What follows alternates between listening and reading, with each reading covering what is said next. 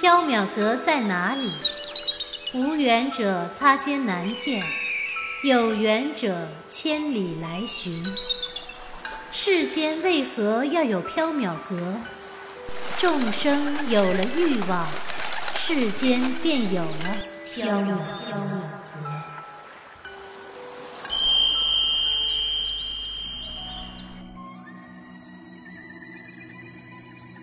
您正在收听的是长篇系列奇幻小说剧《缥缈提灯卷》，作者白姬婉，播讲只浅墨深，张涵。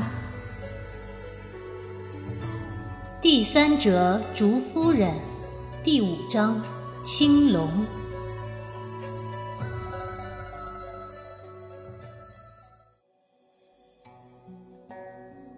袍子是金黄色的缎面儿，上面纹绣着栩栩如生的龙，闪花了小书生的眼睛。白姬，穿龙袍是要诛九族的，不，私藏龙袍罪同谋逆也是要诛九族的。白姬，难道你想谋逆？你可不能坑了小生和黎奴啊！黎奴白了袁耀一眼，真是没出息的书呆子。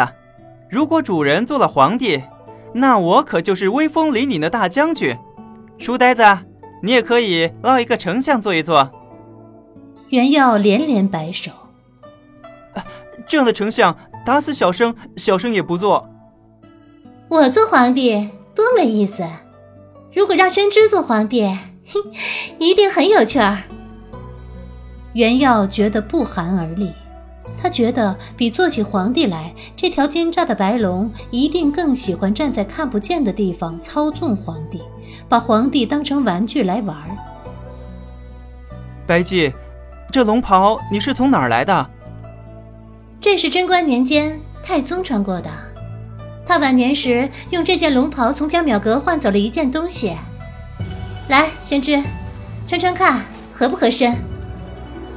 呃，不。小生可不敢。先知，今晚你穿上龙袍陪我出去办一件事儿。如果事情办成了，明天我就给你买一件新袍子。出去办什么事情？你去了就知道了。为什么要穿龙袍去？到时候你就知道了。袁耀考虑了一下。为了得到一件新袍子，只好硬着头皮答应了。嗯，那好吧。袁耀颤巍巍地接过龙袍，胡乱地套在了身上，心中十分害怕。白姬替袁耀理好衣襟，系上了玉腰带。袁耀十分别扭，心中不安，仿佛穿的不是龙袍，而是生满荆棘的枷锁。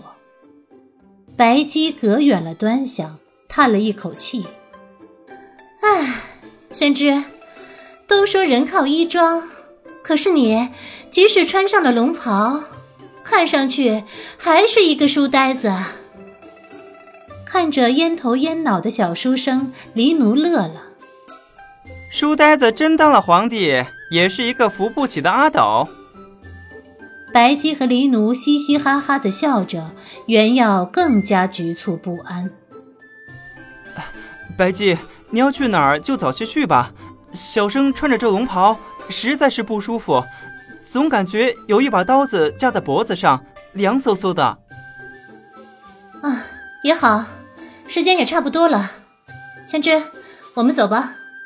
黎奴，你留在仓库把东西收拾好。是主人。白姬和袁耀走出了缥缈阁，走出了巷子，来到了街上。弦月横空，街衢空寂。走了一会儿，袁耀问道：“白姬，我们要去哪里？”青龙寺。青龙寺离西市这么远，难道要走路去吗？万一路上被人看见小生穿着龙袍？小生就是跳进黄河也洗不清了。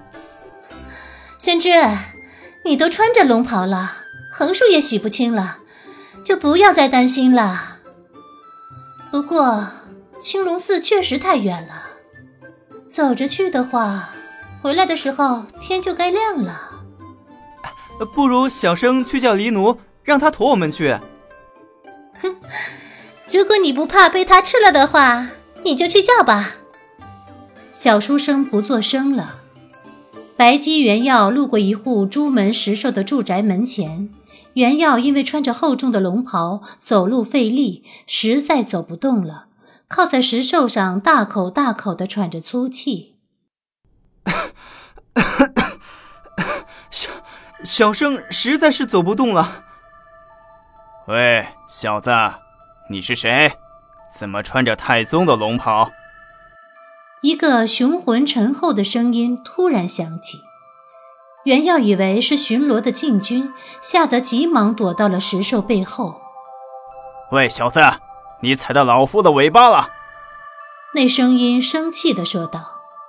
袁耀低头望去，发现自己踩到了一截像是鹿尾巴的东西。他循着尾巴向上望去，看见了一只神奇的动物，对上了一双灯笼般的眼睛。那是一只有着龙头、马蹄、狮眼、虎背、熊腰、蛇鳞的动物。啊！袁耀向后跳开，倒吸了一口凉气。他靠着的麒麟石像怎么活了？麒麟瞪着袁耀，生气道：“啊，喂，小子，你踩痛老夫了！啊，对不起。哼，道歉有什么用？”麒麟很生气，要喷火烧袁耀。袁耀吓得躲在了白姬身后。麒麟看见白姬，道：“哦，原来是白姬呀！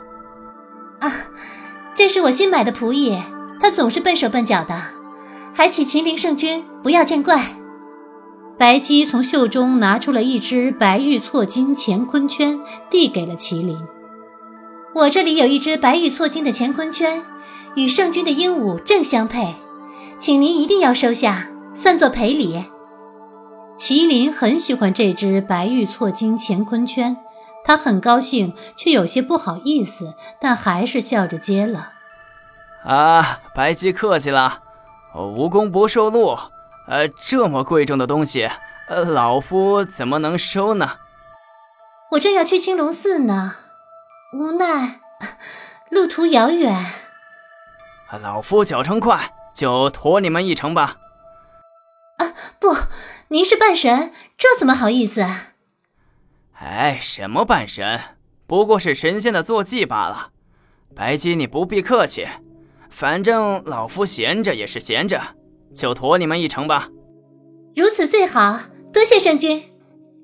麒麟驮了白姬、原药，似蹄踏祥云，向乐游园的青龙寺而去。耳畔呼啸生风，街景飞速倒退。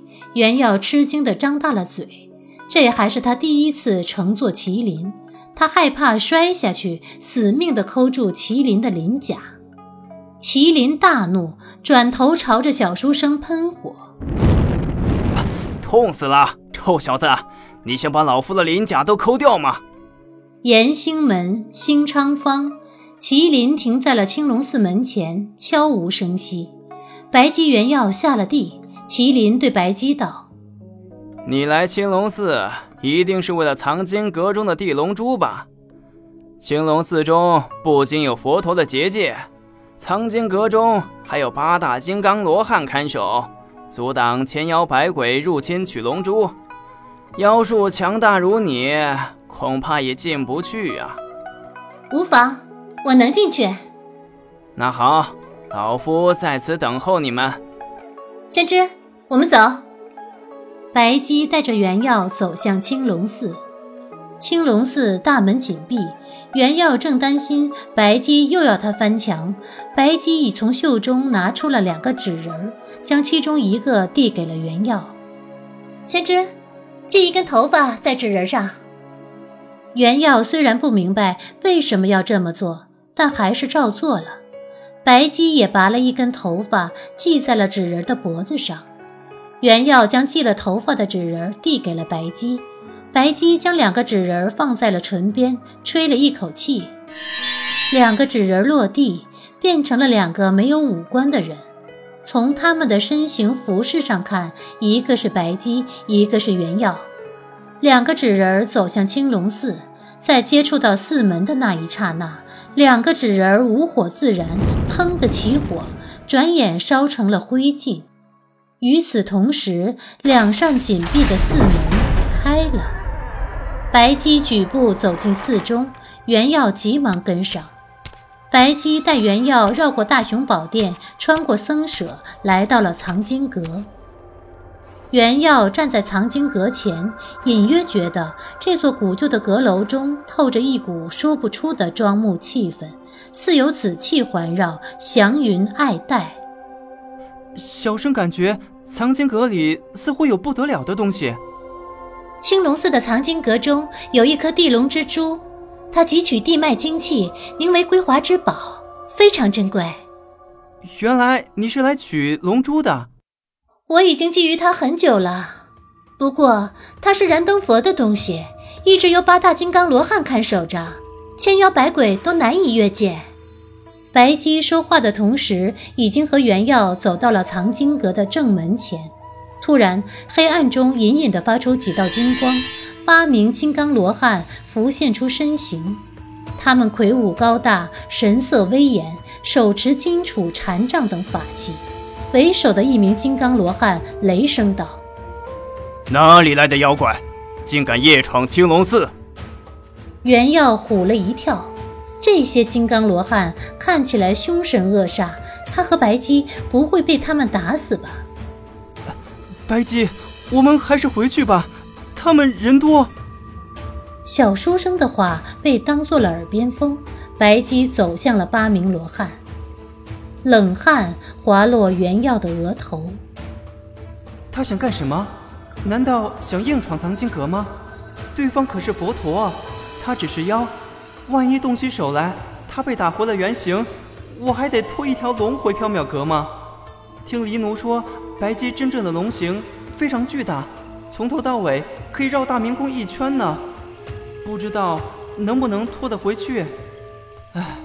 唉，还是先叫黎奴来搭把手吧。白姬笑吟吟地走向八名金刚罗汉，从衣袖中拿出了一张纸。啊，诸位金刚菩萨，我不是夜闯，而是受青龙寺的怀秀主持相邀而来。月亮从乌云中划出，清辉如银。八名金刚罗汉看清了纸上的两个字：准入。